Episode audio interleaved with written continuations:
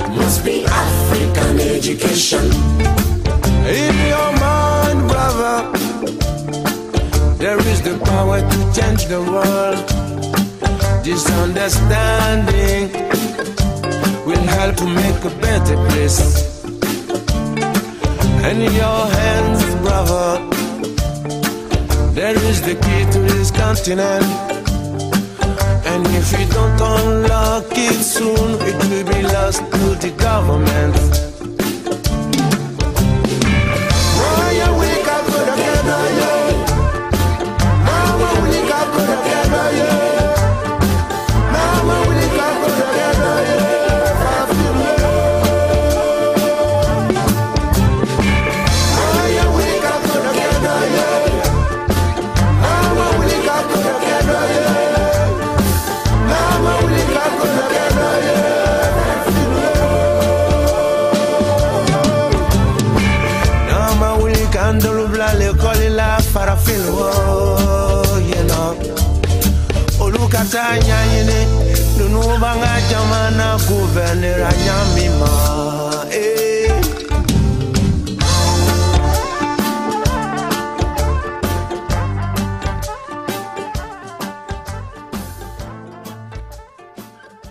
Marie-Antoinette, épouse de Louis XVI et reine de France. Vous écoutez 3600 secondes d'histoire sur les ondes de Chiz 94,3 FM.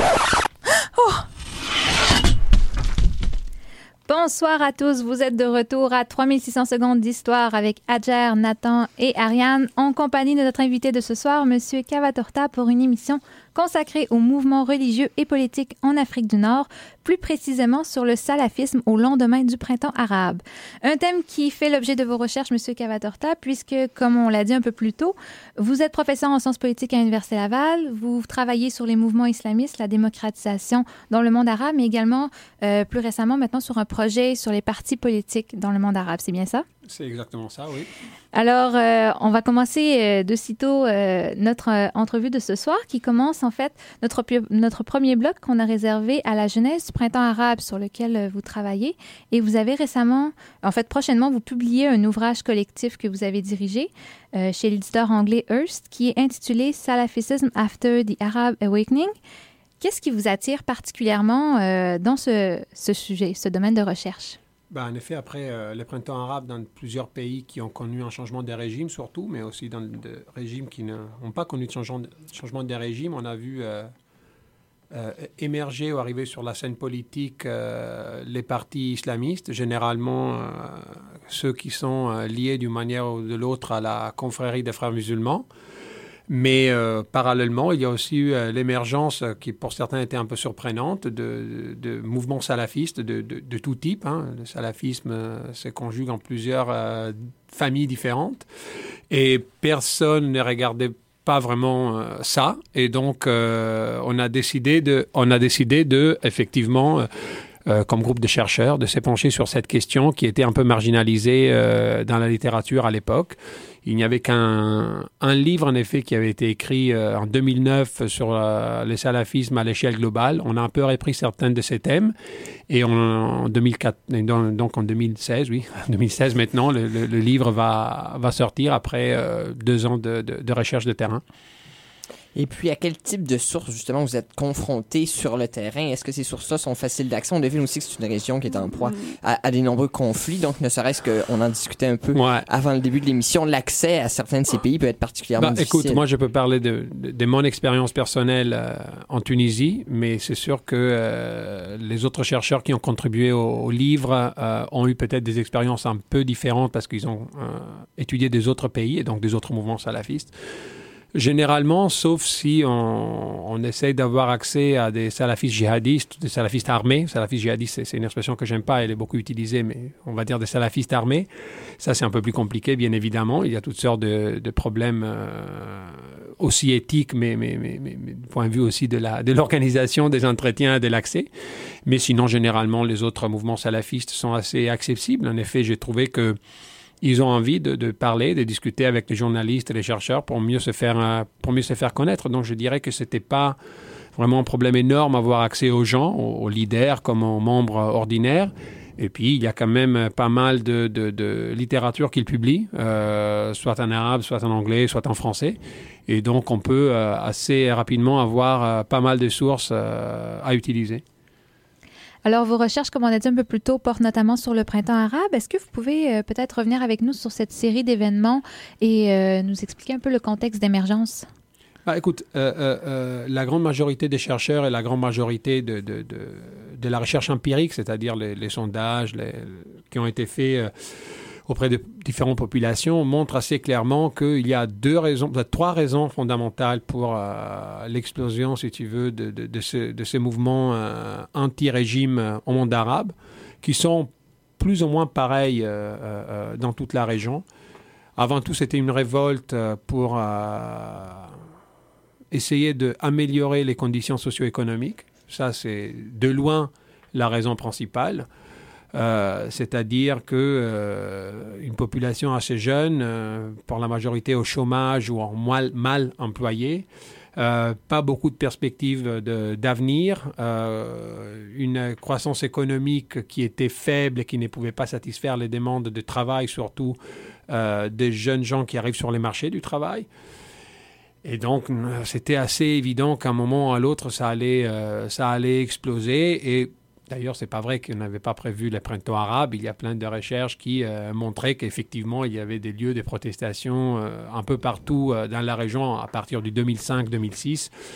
Et donc, on savait que les conditions socio-économiques, économiques, tôt ou tard, seraient devenues la raison de, cet éclat.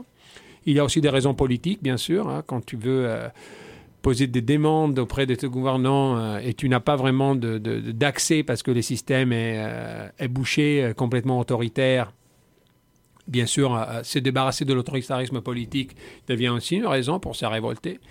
Et la troisième raison qui est souvent mentionnée par, les participants eux-mêmes, c'est la corruption. C'est-à-dire euh, corruption à tout niveau, hein, corruption au niveau de l'État, dans les hautes sphères, si tu veux, euh, avec les familles de proches du régime qui s'enrichissent de manière un peu douteuse, on va dire ça comme ça, mais aussi la corruption un peu de tous les jours, du policier dans la rue euh, aux administrateurs publics et même dans le privé où les connaissances sont souvent plus importantes que les études ou les expériences du travail. Donc un système corrompu à l'échelle nationale, bah, qui a poussé, à fin de compte, euh, les gens à, bah, au bord de la passion. C'est à un moment euh, quelque chose, il faut bien que ça lâche. Et donc, ça a lâché en 2011, euh, à fin 2010, en effet, et puis 2011 un peu partout. C'était une bombe à retardement. Le, processus était déjà enclenché depuis quelques années. Le processus était déjà enclenché depuis un bon moment. Il y avait déjà eu des manifestations très importantes en Égypte à partir de 2005, avec des centaines de milliers d'ouvriers dans la rue pour, démontrer pour manifester contre leurs conditions de travail, baisse de salaire, privatisation. Il y a eu la même chose euh, en Tunisie en 2008-2009 dans les bassins minières de Gafsa. Le Maroc euh, et l'Algérie ont connu euh, des démonstrations presque tous les jours dans les années 2000, conditions encore une fois liées à, la vie du travail, hein, au chômage par exemple, à diplômés chômeurs au Maroc. en Syrie aussi, même que les systèmes étaient très fermés, on a eu des petites manifestations bah, contre, euh, par exemple, la hausse des prix du, euh, du pétrole, du pétrole, des produits qui dérivent du pétrole, et donc euh, la hausse, si tu veux, des prix du gaz pour faire la cuisine même. Donc, ce n'était pas quelque chose qui arrivait de manière complètement inattendue. Il y avait des, signaux importants. Je crois qu'ils ont été un peu négligés par la littérature académique elle-même hein, et surtout par les, par les hommes politiques dans la région et à, et à l'étranger. Donc, il y a eu de nombreux signes avant-coureurs euh, de cette crise-là. Il y a aussi eu des succès, si on peut dire, divergents selon euh, les régions. Euh, donc, ces révolutions arabes qui ont eu plus ou moins de succès en fonction des pays, de la, de des régimes et de, aussi de l'assistance apportée par les autres pays. Mais quels ont été les impacts lorsqu'elles ont réussi ou lorsqu'elles ont échoué aussi? Qu'est-ce que ça a amené comme changement dans les différents pays? Je crois qu'il faut regarder les choses dans, dans, dans le court terme et après dans le long terme. Dans le, dans le, dans, le court terme, on peut dire que effectivement, tous les espoirs qui étaient euh, à l'époque, en 2011, portés sur ces printemps arabes, bah, non, ont été un peu déçus d'une certaine manière. Et seulement la Tunisie peut dire d'avoir vraiment effectué un changement de régime euh, véritable avec l'instauration d'une euh, démocratie électorale, d'une certaine manière, même que la situation socio-économique ne s'est pas vraiment améliorée. Les, autres pays ont connu des échecs importants, euh, avec euh, trois pays qui, ont, bah, qui sont tombés dans, la guerre civile, hein, plus ou moins intense, mais la Libye, le Yémen et la, et la Syrie. Dans un autre pays qui a connu un changement de leadership, mais pas de régime, l'Égypte, euh, on est revenu assez rapidement à un régime militaire qui est beaucoup plus autoritaire et répressif que, que, que celui des Moubarak. On a aussi la la révolte du Bahreïn qui a, qui a échoué euh, grâce à l'intervention euh, de l'Arabie saoudite, qui, euh, qui a prêté d'une certaine manière ses troupes à l'émir du Golfe du Bahreïn pour réprimer la révolte. Les monarchies du Golfe n'ont pas vraiment changé. le Maroc et la Jordanie ont lancé des réformes, mais sont loin d'avoir changé de régime. Donc c'est vrai qu'il y a plusieurs trajectoires différentes dans les courts termes. dans les courts termes, tout le monde se dit, bah, c'est peut-être, ça aurait peut-être mieux si les printemps arabes n'avaient jamais eu lieu, parce que vu l'instabilité, la violence que ça a dégagé. Et c'est normal de voir les choses de cette manière, mais si on regarde sur le long terme, je crois que c'est euh, quand même un, moment révolutionnaire euh, très important qui a montré bah, des choses que dans le milieu de la recherche, on connaissait déjà un petit peu, mais peut-être que les grands publics ne connaissaient pas autant. C'est-à-dire que bah, les Arabes aussi peuvent demander la démocratie. Hein. C'est quelque chose qui effectivement euh, euh, euh, on oublie, hein. on oublie hein, parfois. Les, citoyens ordinaires ont, envie aussi d'avoir une meilleure vie, d'avoir accès au travail, d'avoir accès à la santé, d'avoir accès à l'eau, tout ce qu'on veut. Donc, ils ont des demandes légitimes donc elles sont capables aussi de se révolter. Encore une chose qu'on connaît maintenant, c'est que le, seuil de la peur a, été dépassé. Maintenant, le, citoyen peut-être encore un peu de timidité par rapport à leur régime, mais non plus pleure. Une fois que tu te révoltes, se ré-révolter, ça devient, ça devient plus facile. Euh, donc, je crois que sur le long terme, il ne faut pas être euh, absolument euh, pessimiste, même que c'est vrai que dans le court terme, les résultats positifs ne sont pas très nombreux. Vous parliez justement du le sentiment de peur et qu'une fois qu'on a dépassé ce sentiment-là, qu'une fois que la révolte vient, c'est plus un problème de de se révolter à nouveau. Mais justement, on a vu que certains pays ont été capables de mener la révolte, si on peut dire, à terme, alors que d'autres se sont arrêtés à un mouvement euh, prolongé, par exemple euh, euh, l'Irak, l'Algérie, mhm. qui n'ont jamais atteint, comme par exemple en Égypte ou en Tunisie, où on a chassé Ben Ali et Moubarak. Alors, pourquoi certains pays ont atteint ce résultat-là? Est-ce que c'est parce qu'on n'a pas été capable de surmonter ce sentiment-là de peur? Non, je pense pas. Je pense que c'est plutôt, ça a plutôt à voir avec les institutions en place. C'est-à-dire, une fois que tu euh, commences un mouvement, un mouvement de révolte qui devient après révolutionnaire, tu n'es pas le seul acteur sur la scène. Il y a aussi euh, les acteurs liés, au régime, il y a aussi le reste de la société qui doit aussi décider s'ils veulent un changement ou pas. Et euh, pour faire des exemples, en Arabie saoudite, ça, le printemps arabe n'a pas marché et c'était loin de, marcher, en partie parce que le régime a une certaine légitimité que peut-être le régime de Ben Ali n'avait plus. Cette légitimité est basée sur le fait que l'Arabie saoudite peut euh, euh, acheter d'une certaine manière la population grâce à la, à la rente pétrolière. Ça, ça aide ça, ça aide pas mal, par exemple. Donc, euh, dans les deux budgets après le printemps arabe, l'Arabie saoudite a fait des cadeaux, si on veut les appeler comme ça, à la population. Elle a été capable de renouveler un contrat social que les autres pays n'étaient pas capables de, de, de, une marge de manœuvre beaucoup plus grande. Quand tu as beaucoup d'argent, tu as beaucoup plus de marge de manœuvre. Euh, euh, Kadhafi, d'ailleurs, peut-être qu'il ne serait pas tombé sans intervention internationale, hein, parce que lui aussi, il avait les moyens financiers et les moyens militaires pour arrêter la révolte. Donc, je crois qu'il faut regarder pas seulement les, les, problèmes de différents mouvements révolutionnaires. Et c'est vrai qu'ils ils avaient des problèmes hein, de, coordination, des problèmes de leadership, des problèmes d'idéologie claire et tout ce que l'on veut. Mais ils ne sont pas les seuls acteurs, comme j'ai dit. Il y a aussi euh, les régimes, les services de sécurité, il y a aussi le charisme d'un leader plutôt que d'un autre, les intentions d'un leader plutôt que d'un autre. C'était sûr, par exemple, qu'en Syrie, Bachar al-Assad n'allait jamais, partir comme Ben Ali. Ça, c'était hors de question. Mais c'est parce que aussi la composition, euh, si on veut, religieuse de la Syrie et les rôles d'al-Assad dans la création de la Syrie à partir de 1970 sont différentes que les rôles que, ben Ali, que Ben Ali avait. Donc, je pense que c'est, il faut regarder au niveau des institutions nationales pour comprendre exactement pourquoi les pays, après ces manifestations, on va dire à échelle régionale, ont suivi des trajectoires différentes. Et puis justement, il y a plusieurs facettes à ces euh, révoltes du, monde arabe, mais quelle est celle qui prédominait donc à ces mouvements de protestation? Est-ce que c'était un mouvement religieux, social? On le devine en partie parce que vous venez de nous dire, politique? Je, je, ne pense pas que les mouvements lui-même, euh, on, peut lui donner une étiquette, euh, une étiquette spécifique. Il, est clair pour tous que les mouvements qui a démarré en Tunisie était un mouvement qui visait la chute d'un régime particulier parce qu'il n'était plus capable d'assurer les contrats sociaux. C'est-à-dire les contrats sociaux classiques euh, euh, au monde arabe, pratiquement depuis l'indépendance, étaient on ne va pas contester celui qui est au pouvoir, on lui laisse son pouvoir autoritaire d'une certaine manière, mais il doit remplir son contrat avec la société, c'est-à-dire assurer la croissance économique, assurer la stabilité, assurer les services publics. Quand ça n'arrive plus, bah, les mouvements de contestation euh, euh, euh, commencent. Et ça, c'est périodique aussi. Hein. Et ça s'est passé souvent. Il y a eu des émeutes dans les années 80 en Algérie, il y a eu des émeutes dans les années 70 au Maroc. Donc, périodiquement, ça arrive. L'envergure de ces manifestations était aussi plus importante parce que la crise économique et la crise sociale étaient très importantes. Et parce que aussi, ces régimes commençaient à être vieux, si tu vois ce que je veux dire. Quelques décennies. Ils, étaient au pouvoir depuis euh, quelques décennies. Euh, Moubarak, ça faisait 30 ans, euh, Ben Ali presque 30 ans aussi, la famille Assad presque 50 maintenant. Donc ils vieillissent aussi, donc avec tous les problèmes que ça, que ça entraîne. Et je crois que l'aspect religieux ou l'aspect idéologique, si on veut, était assez marginal. et ça, c'était aussi une décision rationnelle, c'est-à-dire que les, premiers manifestants, ceux qui organisent les, manifestations, ne voulaient pas euh, euh, se retrouver tout seul dans la rue liés à des slogans partisans. Et donc, tu choisis des slogans qui peuvent aller pour tout le monde.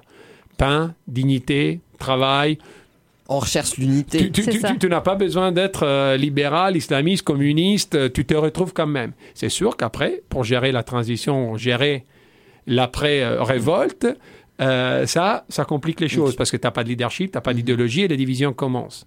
Mais je dirais que si je devais donner une définition, c'était vraiment une, une, une, révolte pour des raisons socio-économiques, mais qui avait un fondement politique, c'est-à-dire que l'absence du remplissement du contrat social était causée par un régime qui devait être remplacé par quelque chose d'autre.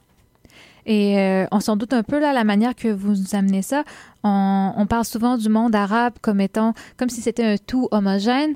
C'est pas, pas le cas du tout pour ce qui est des, révolutions. Là, justement, le printemps arabe s'est passé d'une manière différente d'un pays à l'autre. Les revendications étaient également pas les mêmes. C'est sûr, on parlait d'un nouveau programme social, mais ça différait de pays à l'autre, si je comprends bien.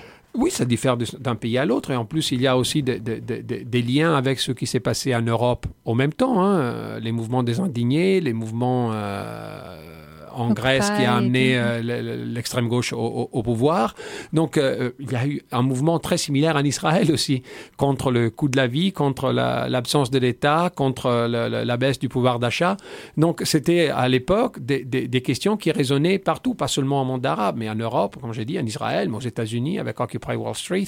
Donc, l'idée, c'est que certaines batailles étaient menées au niveau national, mais elles avaient des liens à l'international. C'est sûr qu'après, dans chaque pays, il y a des, aussi des issues, si tu veux, plus spécifiques. Donc au Maroc, par exemple, on n'est jamais là, on n'est jamais allé aussi loin que contester la monarchie. Et donc, on s'est concentré énormément sur la corruption et l'incapacité des hommes politiques à mener à bon les programmes économiques.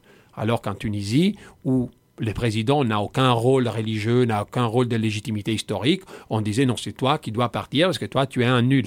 Euh, euh, euh, et donc l'idée, c'est bien sûr que le monde arabe a des institutions est très large. Il y a des institutions nationales qui sont très très différentes, des compositions ethniques qui sont très différentes, des compositions religieuses qui sont très différentes, niveau de vie qui est très différent.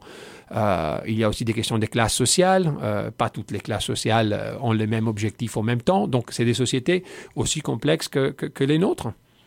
Et puis, justement, on arrive au thème central euh, de cet ouvrage, donc le salafisme, c'est que, l'Occident, en quelque sorte, a découvert ou redécouvert à l'occasion des suites de, ces révolutions arabes. Est-ce que vous pouvez nous dire en quoi ça consiste, justement, le, salafisme? Bah, donc, qu'est-ce qu'on entend? Le, le salafisme, si tu veux, est une, est une lecture assez rigide et très littérale euh, des sources principales de l'islam, de, la religion, notamment le Coran et les, et les, et les sunnas du prophète. Et c'est euh, quelque chose qui est historiquement est connu depuis euh, des siècles. Hein. Il y a, si tu veux, c'est une lecture un peu dogmatique, comme je disais, rigide, avec euh, sans, sans, aucune flexibilité. Et c'est un mouvement qui maintenant, euh, dans sa version, si tu veux, contemporaine, je ne vais pas dire moderne, contemporaine d'aujourd'hui, euh, euh, se peut lire, se lit en différents, différentes manières et on, essaye de le comprendre par rapport à, à sa relation avec le politique. Donc, quelle est la relation du salafisme par rapport aux politiques, par rapport à l'engagement politique, par rapport aux régimes qui sont, qui sont en place. Donc, l'idée, c'est de comprendre comment cette lecture théologique très stricte, très rigide, euh, peut nous illuminer sur comment les salafistes d'aujourd'hui, qui suivent donc cette euh, lecture très rigide, se, se, rapportent au, euh, au, régime, à l'état dans lequel, dans lequel ils, ils vivent. Et donc l'idée, c'était justement de regarder, après un, un, changement pareil comme celui du, du, printemps arabe, comment ces événements ont influencé le développement doctrinaire, idéologique et aussi politique et de comportement social de, tous les mouvements que se disent euh, salafistes. Donc ça, c'était l'idée principale derrière l'ouvrage, d'une certaine manière. Et cette idée, elle, manque certainement pas d'être très intéressante et on va avoir, on va avoir la possibilité de l'élaborer un peu plus après la pause. Mais en attendant, on va enchaîner tout de suite avec la musique du groupe français Trio qui nous offre une chanson Hommage au printemps arabe dont le titre porte le même nom. Alors Trio Printemps arabe.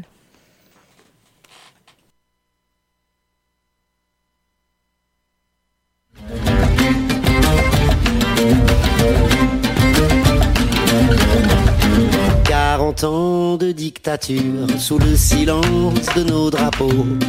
40 ans à la dure sous les yeux des Occidentaux qui partent en vacances en Tunisie, prendre des photos d'Alexandrie et qui d'un coup semblent surpris au réveil du peuple endormi.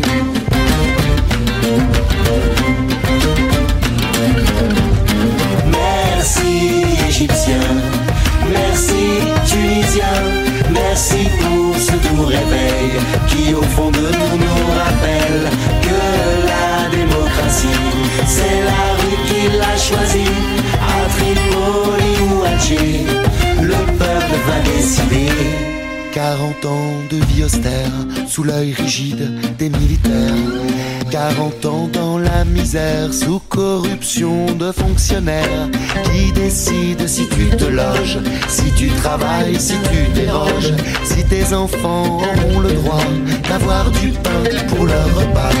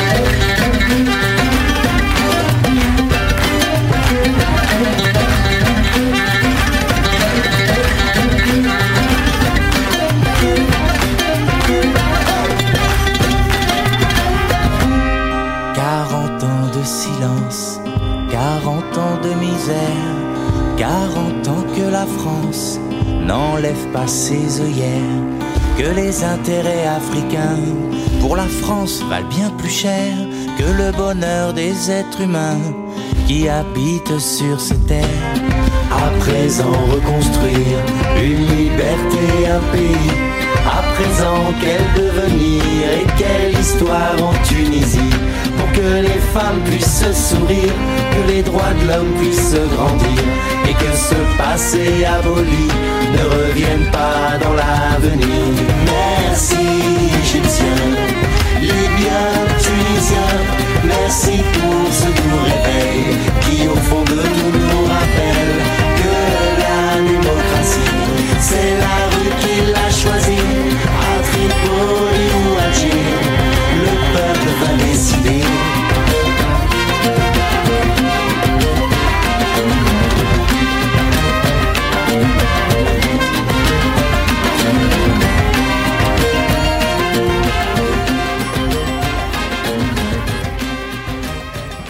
Questions, commentaires, demandes spéciales, compose le 88 656 2215 ou écris-nous à studio@chiz.ca pour nous rejoindre.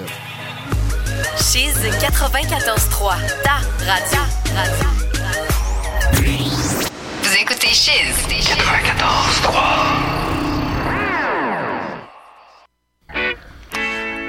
Ici Jacques Parizeau. Vous écoutez présentement CHYZ 94,3, la radio des étudiants et étudiantes de l'Université Laval.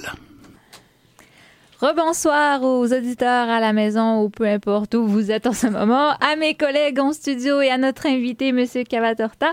Vous êtes toujours sur les ondes de Chiz 94.3 à l'écoute de votre rendez-vous d'histoire hebdomadaire. Avant de vous quitter sur euh, la musique de trio, notre invité nous adressait un portrait des euh, raisons profondes derrière les agitations de 2011 dans le monde arabe et sur le concept qui est euh, au centre de son récent ouvrage à apparaître prochainement, donc Salafism After the Arab Awakening. Dans ce recueil, vous vous penchez sur le concept du salafisme, qu'on l'a vu un peu plus tôt, au lendemain du printemps arabe. Euh, vous mentionnez dans votre livre qu'on ne peut pas étudier le printemps arabe sans étudier en même temps le salafisme. Pourquoi? Bah pour, pour trois raisons fondamentales. La première, c'est que le salafisme a, subi euh, euh, l'influence du printemps arabe euh, de manière très, euh, importante au niveau idéologique, au niveau doctrinaire et au niveau du comportement politique. Et donc, il faut l'étudier parce que c'est quand même une tendance qui euh, maintenant est, assez, euh, publique. Euh, euh, on ne connaissait pas trop avant euh, les protagonistes de, ce salafisme, surtout dans l'opinion publique euh, internationale, on va dire. Maintenant, il est, très, il est mentionné très souvent. La deuxième raison, c'est parce que euh, sont devenus un acteur politique et social euh, incontournable dans plusieurs pays. Euh, et donc, il faut composer avec leur, leur existence.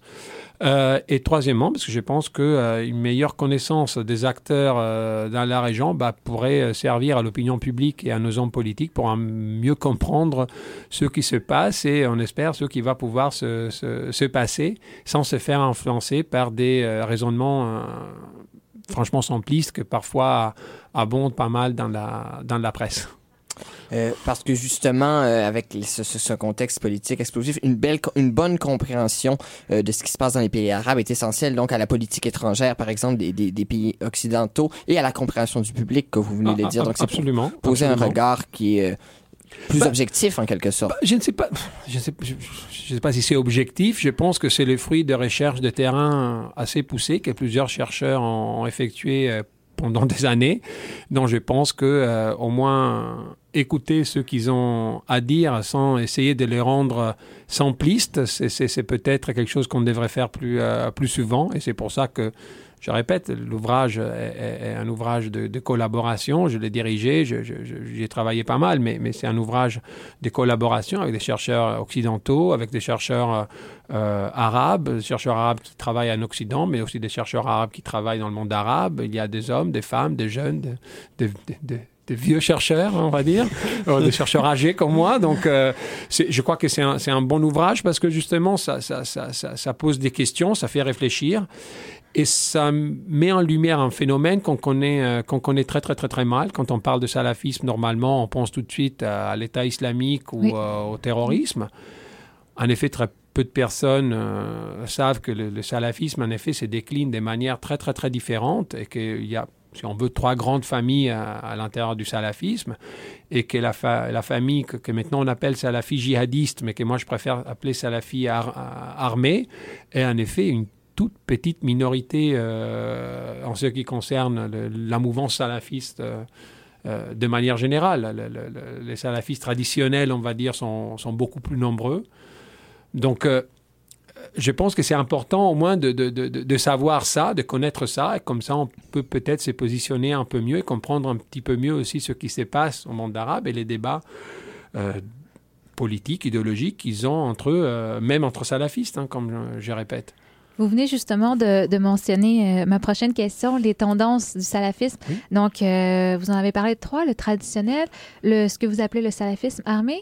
Que, quelle autre tendance Bah, qu'on en, peut en effet, euh, dans la, relever? dans la littérature, il y a maintenant plus ou moins, avec certaines différences, mais il y a plus ou moins un consensus en ce qui concerne le salafisme moderne, qu'il y a trois grandes euh, familles, si on veut. Il y a le salafisme qu'on peut appeler traditionnel, généralement il est appelé euh, quiétiste ou scientifique, salafi almir, et, et, et, et c'est de loin les dominants. Et on, et, on essaye de les comprendre en fonction de quelles sont euh, ses relations avec le système politique ou avec la politique en général. Et les salafistes euh, scientifiques ou quiétistes, on va dire, traditionnels, ne veulent rien avoir avec la politique. Donc, ils se concentrent sur deux, trois choses fondamentales à la doctrine. ok? Donc, l'idée, c'est euh, euh, ils ne veulent rien avoir avec le système politique en soi. Que le, que le régime soit un bon régime, un mauvais régime, qu'il fasse des bonnes choses, des mauvaises choses, ça ne les concerne pas du tout. Ceux qui sont intéressés au prosélytisme, ils sont intéressés à la doctrine, c'est-à-dire épurer la doctrine contemporaine de toute innovation. Donc c'est ça qu'ils font. Et les, les- les adhérents, d'une certaine manière, suivent l'islam dans leur vie personnelle le plus strictement possible, ou le plus littéralement possible, et essayent de convaincre les autres à faire la même chose. Sans violence, sans participation à politique, sans participation à la société civile. Donc, ils n'ont pas de parti politique, ils ne s'engagent pas en politique, ils ne s'engagent pas dans la politique institutionnelle. Ça ne veut pas dire qu'ils n'ont pas des opinions politiques, mais ils ne s'engagent pas. Donc, ils sont à l'aise avec n'importe quel régime d'une certaine manière. Et donc les salafis en Europe, par exemple, ils sont à l'aise, entre guillemets, avec le- le- le- les régimes dans lesquels ils vivent, les salafistes français, par exemple. Euh, les régimes doivent juste les laisser tranquilles et en paix, entre guillemets, de laisser faire ce qu'ils veulent faire. Donc ils veulent euh, avoir des interprétations plus ou moins rigides. C'est à eux de décider dans leur vie personnelle. Et ça, c'est la grande majorité des salafistes opèrent de cette manière. Puis il y a une autre famille, ça s'appelle les salafis politiques. Eux, par contre, ont des points de vue qui sont les mêmes, entre guillemets, euh, de- de- des autres salafistes. Tous les salafistes ont une base commune. Euh, mais le comportement est différent par rapport à leur engagement politique. Donc les salafistes politiques veulent s'engager en politique pour défendre et promouvoir les positions salafistes. Donc par exemple, les conservatismes social. C'est sûr que c'est des conservateurs très durs du point de vue des mœurs et de, la société en général, hein, notamment par rapport à la mixité, à l'alcool, ce que vous voulez. Et ils se disent, si on veut changer la société, on ne peut pas faire seulement du prosélytisme d'individu en individu avec la dawa, il faut s'engager en politique, il faut créer des partis politiques, et là où on peut, il faut participer à la vie politique. Donc Parce que justement, l'État peut venir confronter Bah, la doctrine salafiste. justement, justement. Et donc, si l'État euh, euh, euh, est là et on peut le capturer et le prendre pour après promouvoir nos politiques quand on est à la tête de l'État, ben c'est sûr qu'on va le faire. Et s'il faut utiliser la démocratie pour le faire, on va le faire. Après, on va éliminer la démocratie. Mais, Ouais. mais on va le faire. Une étape à la fois. donc, bah, mais au moins, ils sont clairs sur ça. Il n'y a pas de, il y a pas de doute. ok? Vous votez pour moi, vous votez contre la démocratie. Ça, c'est sûr. Euh, et donc, il y a des partis politiques plus ou moins partout. euh, euh, bah, pas plus ou moins partout, j'ai dit, une bêtise, mais il y en a quand même qui sont nés depuis le printemps arabe à plusieurs endroits, en Tunisie, en Égypte, au Yémen. Et donc, c'est important de savoir qu'il y a aussi des salafis politiques qui peuvent faire partie d'un, système parti, multipartitique. Et puis, la troisième famille, c'est les salafis djihadistes. Eux, ils ont, encore une fois, les mêmes idées, mais ils veulent les imposer euh, par la force, par la violence. C'est-à-dire, il faut capturer l'État avec la violence, ou créer des nouveaux États de zéro, comme, euh, L'État islamique. et après, du, centre, mener des politiques qui euh, s'assurent que le credo salafiste soit répandu et obéi dans toute la société. S'il le faut, avec des punitions aussi terribles. Les salafistes traditionnels ne- ne- n'acceptent pas cette logique euh, des salafistes djihadistes ou salafistes armés. Ils, ils- ils ne voient pas dans la contrainte, euh, euh, à travers les instruments étatiques, un moyen pour euh, euh, promouvoir le vrai salafisme. Donc, comme tu vois, c'est une famille qui, qui a, on va dire, les mêmes idées par rapport à certains issues sociétales, mais ils ont une relation avec les politiques qui est très, très, très différente. des Et c'est- moyens différents. et, des moyens d'opérer très différents. Ouais. Et donc, je pense que c'est une différence très importante. Je pense que c'est une différence sur laquelle on ne se penche pas assez. Et en partie, l'ouvrage essaye de voir, après le printemps arabe, quelle famille, on va dire, a, pris de l'importance, quelle famille a diminué en importance et comment les différents mouvements se sont euh, euh, engagés après le printemps arabe. Ceux qui ont refusé de s'engager, il y en a d'autres qui ont décidé que peut-être il fallait abandonner justement le traditionnalisme et s'élancer en politique. D'autres encore ont dit non, non, c'est le moment de la violence. Et donc je pense que c'est quelque chose qui peut contribuer au débat, à la compréhension en tout cas de ce qui se passe euh, au monde arabe en ce moment. Et ce qui est. voulais y aller? Pardon, Adjer, euh, de, de t'avoir interrompu. Ben Justement, on vient de découvrir ces, ces trois euh, familles euh, du salafisme, mais qu'est-ce qui explique que cette pensée-là se soit imposée euh, à l'occasion, euh, ou est tentée de s'imposer à l'occasion des, des révolutions arabes dans ces différentes incarnations Bah, qu'on je, vient de je- découvrir? je pense qu'elle a été assez populaire à certains endroits pour plusieurs raisons qui sont peut-être partagées dans la région en général, mais puis après, il y a aussi des différences euh, euh, spécifiques au niveau national. Je pense que dans une certaine manière, les salafistes, par exemple, permet aux jeunes de subvertir l'ordre générationnel. C'est-à-dire, en tant que jeune adhérent au salafisme, tu te dis, bah, c'est moi qui a la vraie vérité sur la religion. Et donc, les vieux, entre guillemets, euh, bah, je, peux subvertir l'ordre de la génération. Je peux continuer ma révolution en adhérant au salafisme. Pour d'autres, c'est euh, euh, euh, la logique conclusion d'un parcours d'introspection individuelle qui les mène à rejoindre ces mouvements et donc à en faire partie et à faire du prosélytisme. Pour d'autres, euh, le salafisme est aussi un moyen assez simple pour se dire, bah, maintenant j'ai une justification, entre guillemets, une légitimité pour prendre les armes et aller combattre euh, contre l'infidèle ou contre les infidèles ou contre euh, le régime de Bachar al-Assad ou je ne sais pas quoi. Et donc il y a plusieurs raisons, mais c'est c'est un, moyen de vivre euh, la religion qui est assez total. Et donc, à des moments de- de- d'incertitude personnelle, de, de- détresse, de, de- de- des problèmes socio-économiques assez gigantesques, pour pas mal de jeunes, ça peut être effectivement un- moyen de retrouver un peu de, de confiance en soi, de légitimité euh, euh, euh, en tant qu'individu dans une société qui, malheureusement, en ce moment, ne fonctionne pas bien, comme la société arabe. Et euh, on a parlé de la politisation, justement, de la pensée euh, salafi. Euh, vous avez parlé des jeunes, que là, on, on se rend compte de plus en plus sont les acteurs euh, principaux de cette politisation-là. Mais on a également le groupe Les Frères musulmans qu'on entend beaucoup parler, Ouais. notamment dans les médias. Alors, quel, quel lien entretient-il avec, avec cette politisation-là du, salafisme? C'est une très bonne question. C'est une question qui demanderait une réponse hyper longue. Je vais essayer de ne pas donner la réponse hyper longue. Je vais dire deux choses peut-être brèves. Il y a des individus qui font partie des frères musulmans qui se disent aussi salafistes. Donc, euh, qui, sont, qui se disent suivre et qui suivent dans leur vie personnelle une interprétation très littérale, très rigide euh, des sources religieuses. Mais qui, au niveau politique, militent dans un mouvement avec ses déclinations nationales différentes, qui s'est engagé dans un processus d'acceptation du jeu démocratique et, du pluralisme social.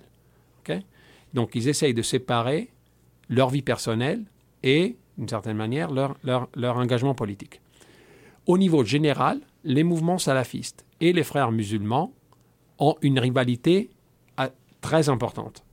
Et, et- et- et encore une fois, ça, c'est quelque chose qui peut-être n'est pas très bien compris en Occident. Parce qu'on les associe souvent. ouais. Les frères musulmans et les salafistes vivent une rivalité très intense pour des raisons doctrinales que je vais essayer d'expliquer dans une phrase. Le- le- les salafistes croient à la, à- absolument à la priorité du religieux sur les politiques. Pour les, frères musulmans, les politiques et, les religieux sont d'une certaine manière à égal et la politique doit servir pour améliorer la société et donc accepter les institutions même de la démocratie, c'est quelque chose de légitime. Ce qui n'est pas le cas pour les salafistes qui n'ont pas une vraie compréhension de la politique de cette manière, parce que la religion euh, englobe. Cette rivalité, après, qui est doctrinaire, se- devient une rivalité organisationnelle et politique euh, dans la pratique de tous les jours. Donc en Égypte, par exemple, ou en Tunisie, où les deux mouvements sont complètement séparés et même en lutte les uns contre les autres. Donc, c'est une distinction qui va- valait vraiment la peine euh, d'être faite puisque c'est quelque chose qu'on qu'on mêle beaucoup justement en Occident, deux pensées qu'on associe. Et on aurait aimé en continuer à en parler davantage, mais c'est déjà l'heure de notre euh, troisième piste musicale. On se quitte cette fois-ci euh, avec une chanson en langue arabe, un morceau de la chanteuse libanaise Iba Tawaji, titré El Harbi El Arabi, donc un titre qui joue avec les mots puisque El Harbi veut dire euh, le printemps en langue arabe et El Arabi arabe, donc deux mots très similaires.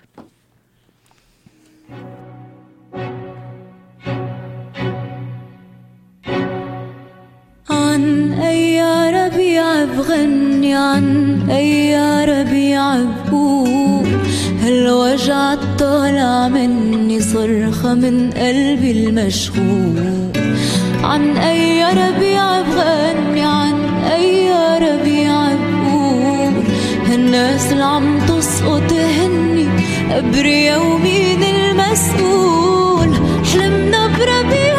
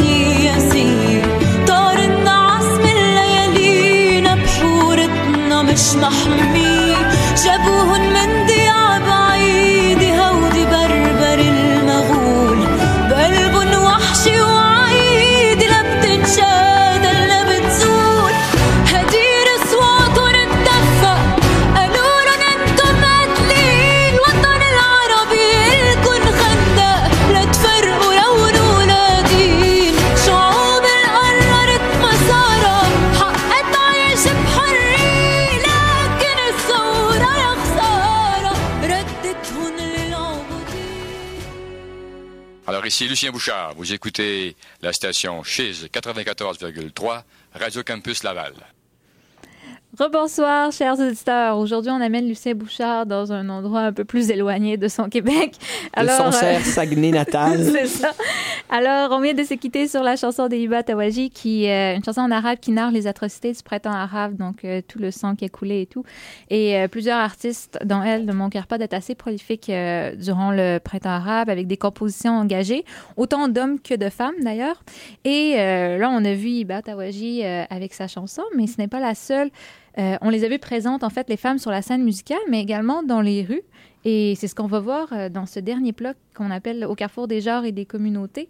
Alors, le salafisme est un mouvement qui est euh, socialement conservateur, on l'a dit, et comme bien d'autres mouvements du genre, va être porté par des figures masculines. Mais certaines femmes ont été également présentes dans la propagation de la pensée salafi et Oui. sa politisation. Oui, oui. euh, euh, euh, dans le, je vais faire un peu de pub à mon bouquin maintenant. Dans, un des chapitres du livre, une chercheuse hollandaise a passé un an en Tunisie avec des jeunes femmes du mouvement salafiste et elle, a, elle, a, elle a pu voir, vivre avec elles leur expérience, leur, leur, leur participation. Et c'est un engagement qui est à la fois sociale euh, parce qu'elle se concentre surtout sur, euh, sur le prosélytisme. Et c'est un engagement aussi individuel dans le sens c'est- un parcours religieux qu'elles font elles-mêmes pour devenir euh, selon elles des meilleures euh, des meilleures musulmanes. Donc le salafisme n'est pas pas quelque chose qui est seulement un mouvement masculin mais c'est vrai que c'est un mouvement très conservateur mais les femmes, comme dans tous les mouvements conservateurs, euh, ont pu trouver leur, leur, euh, leur place. C'est vrai, par contre, que, on va dire, les grands penseurs, les idéologues euh, de référence, bah, les, les- c'est- effectivement tous des, tous des hommes. Mais je répète, ça ne veut pas dire qu'au niveau de, de cadres ou des adhérents, et, qui sont tous des hommes aussi, ce n'est pas le cas. Il y a, il y a, il y a, il y a plusieurs femmes. Elles sont, elles sont assez, assez nombreuses d'ailleurs, et euh, elles sont une partie importante pour le mouvement, bah, parce que si les mouvements décident de s'engager en politique électorale, par exemple, ça, ça rapporte de, voix, hein. Euh, donc c'est toujours bien de, de, l'avoir, et puis ça permet aussi d'avoir un, type de prosélytisme dans les domaines qui généralement sont laissés, euh, sont laissés aux femmes. Et c'est vrai qu'ils ont eu un, bon succès, surtout parmi des jeunes femmes. Et justement, quel rôle joue-t-elle auprès de ces, ces jeunes femmes? Vous parlez de prosélytisme, donc elle contribue à la diffusion de cette euh, Oui, pensée salafiste. Absolument, oui. Donc, par exemple, si ces femmes euh, sont, sont à l'école, sont à l'université, bah, peuvent euh, parler à, à leurs camarades de classe de, de- de- de- du salafisme, leur faire connaître ce qu'elles pensent être la vraie religion, les encourager peut-être à, à- à aller à, des, à prendre des cours privés pour la lecture du Coran ou à, à des cours privés pour une décou- de la religion, ou pour euh, se rencontrer en groupe pour discuter d'un sujet religieux euh, avec un cheikh qui vient euh, peut-être parfois de l'étranger ou peut-être de, de- la capitale, selon où, elles habitent. Donc c'est vrai qu'elles s'engagent dans, dans cette œuvre de prosélytisme, elles participent aux manifestations si, si, si, s'il y en a, bien sûr. Et dans les cas de la famille, euh, on va dire, euh, armée, bah, euh, elles, partent aussi pour, pour la Syrie et l'Irak, où, elles s'engagent dans, ces mouvements. Généralement, j'ai l'impression que pour l'instant, les, les, les salafistes n'ont pas encore donné le... le- le- le- qui sont engagés en Syrie et en Irak n'ont pas encore donné le, le- le OK pour qu'elles soient qu'elles fassent partie 100% de la force militaire, mais s'il y a besoin, on y, on y arrivera aussi. Donc, je, je- comprends comme ça puisse sembler un, un énorme paradoxe, surtout en Occident, que des femmes se rejoignent à des mouvements euh, qui, du point de vue social, sont très, très, très conservateurs. Mais ce n'est pas vraiment un énorme paradoxe. Et on connaît aussi notre propre histoire. hein. Il y a plein de femmes qui ont milité euh, euh, dans des mouvements très, très conservateurs. Donc, euh, Oui, oui, ben, il y a des femmes, justement, à l'époque de l'obtention du droit de vote, qui déposaient des, des- des pétitions pour dénoncer, justement, pour refuser d'avoir le droit de vote. Donc, euh, oui, on le voit partout. Absolument. Je pense que c'est, euh, on, peut laisser aussi, euh, au lieu de penser que, que- que les femmes euh, vivent de- de- d'une fausse conscience euh, comme, comme marxiste, on va dire, bah, peut-être qu'on peut leur donner leur autonomie de penser et des décisions, et c'est des femmes qui prennent leurs décisions Le euh, comment elles le pensent mieux. n'est pas exclusivement masculin. Non, donc c'est- c'est- exactement. on peut aussi être convaincu, euh, peu importe son sexe. Absolument. Donc c'est- c'est c'est une Absolument. question justement euh, de valeur et de conviction. cas-là. T'as pas besoin que tes parents te disent de l'être pour le devenir. Hein. Ouais. Peut-être que tu l'es, que tu l'es, et c'est tout. Alors, pour se ramener peut-être plus sur la scène internationale euh, euh, est-ce que vous pouvez nous dire un peu comment le, discours salafiste s'intègre euh, justement sur la scène internationale? Comment est-il, surtout sa politisation, comment qu'elle est perçue et comment que les autres communautés... euh, Bah, encore une fois, le, salafisme a une forte dimension transnationale. La preuve, c'est les échanges entre les différents courants et les différents cheikhs qui voyagent d'un pays à l'autre sans énormément de problèmes pour faire du prosélytisme. Mais bien sûr, à un moment, chaque mouvement salafiste, chaque cheikh rencontre une réalité nationale dans l'État dans lequel il vit, il opère, qui est bien qui est bien structuré et donne des limites à ce qu'il peut faire et ce qu'il peut dire. Euh, en termes de pensée, on va dire, et ça c'est- peut-être la chose la plus intéressante en ce moment, c'est que ceux qui sont engagés par exemple dans le salafisme armé euh, en Syrie et en Irak euh, offrent une contestation assez, assez forte du système international, des règles de- de- des relations internationales et même de, la, de ce qui concerne la souveraineté nationale au niveau du monde arabe.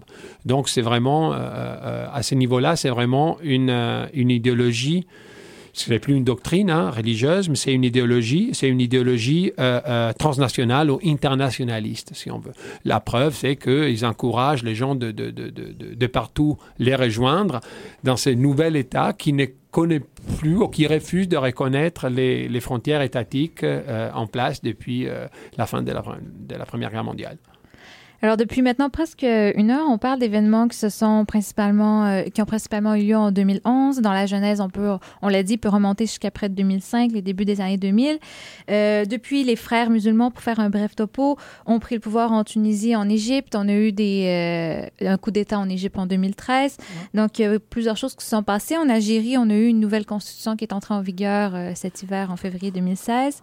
Euh, en Syrie, la guerre civile fait qu'empirer de jour en jour.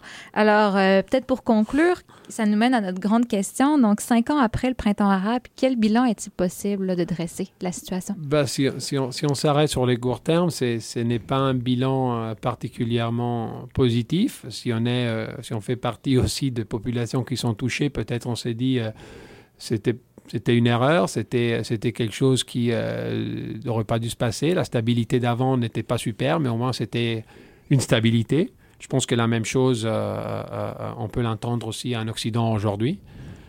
Je pense que sur le long terme, par contre, peut-être on va avoir un bilan plutôt plus positif dans la mesure où euh, euh, ça montre, ça donne des ressources historiques, des mobilisations futures que euh, vont sûrement euh, euh, amener le- le- le- les pays de la région à instaurer des gouvernements, je ne veux pas dire euh, démocratiques ou libéraux comme on les connaît aujourd'hui, mais sûrement qui sont plus en phase avec ce que les populations qui y résident veulent.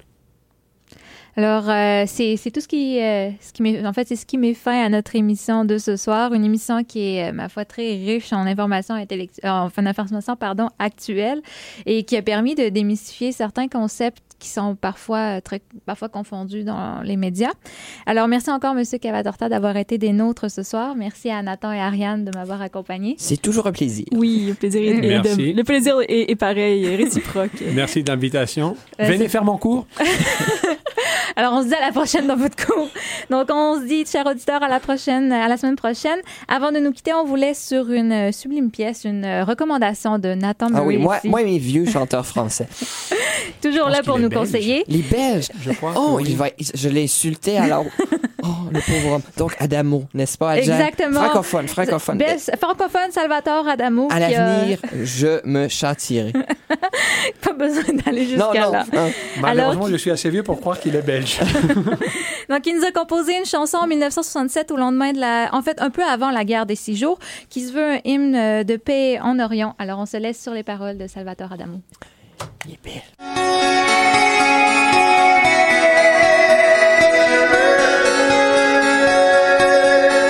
J'ai vu l'Orient dans son écrin avec la lune pour bannière et je comptais en un quatrain chanter au monde sa lumière.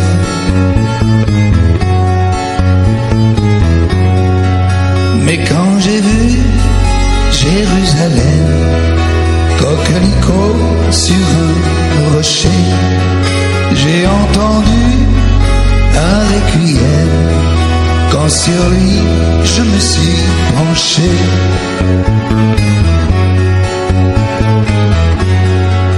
Ne vois-tu pas, humble chapelle, toi qui murmures sur la terre,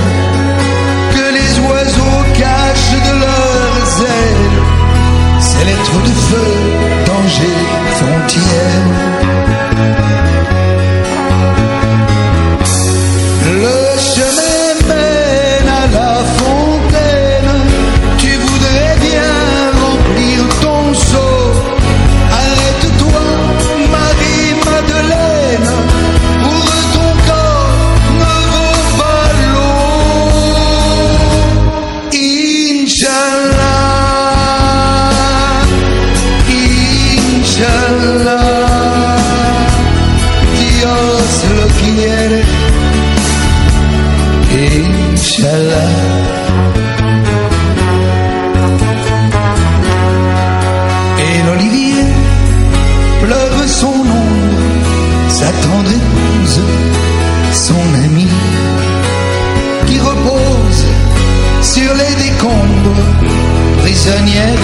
En terre, ennemie.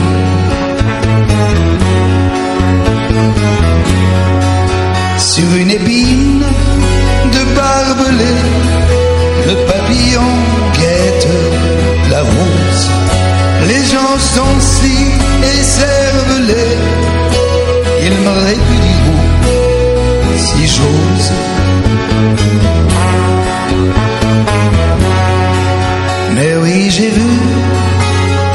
Jérusalem, coquelicot sur un rocher. J'entends toujours ce requiem.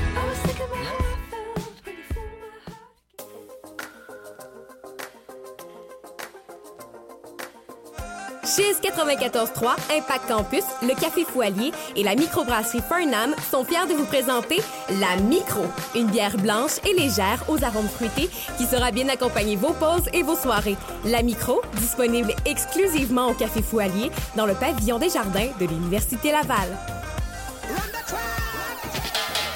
Salut, ici Marianne, vous écoutez le Créole Soldier Show sur Cheese. Créole Soldier. Big up Créole Soldier. Créole Soldier. Créole Soldier tous les jeudis 22h sur Cheese 94.3. Rendez-vous tous les jeudis soirs pour deux heures de son de système en direct. Créo Soja Show de 22h à minuit. Ça se passe sur Cheese 94.3 et cheese.ca. Création Show. Chérie, j'arrive, c'est le show culturel du retour à la maison le plus hot en ville. Avec une brochette de chroniqueurs originaux et pertinents qui vous parlent de musique, de théâtre, de danse, d'histoire, de littérature, avec moi-même, Émilie Rio à la barre de l'émission. Pas question de s'ennuyer une seule seconde. Le mercredi, Chérie débarque sur la scène de la Ninkasi du Faubourg au 811 rue Saint-Jean avec des concours et des prestations acoustiques pour 90 minutes d'extase devant public. Entre 16h et 17h30, c'est sur Chiz 94.3 que ça se passe.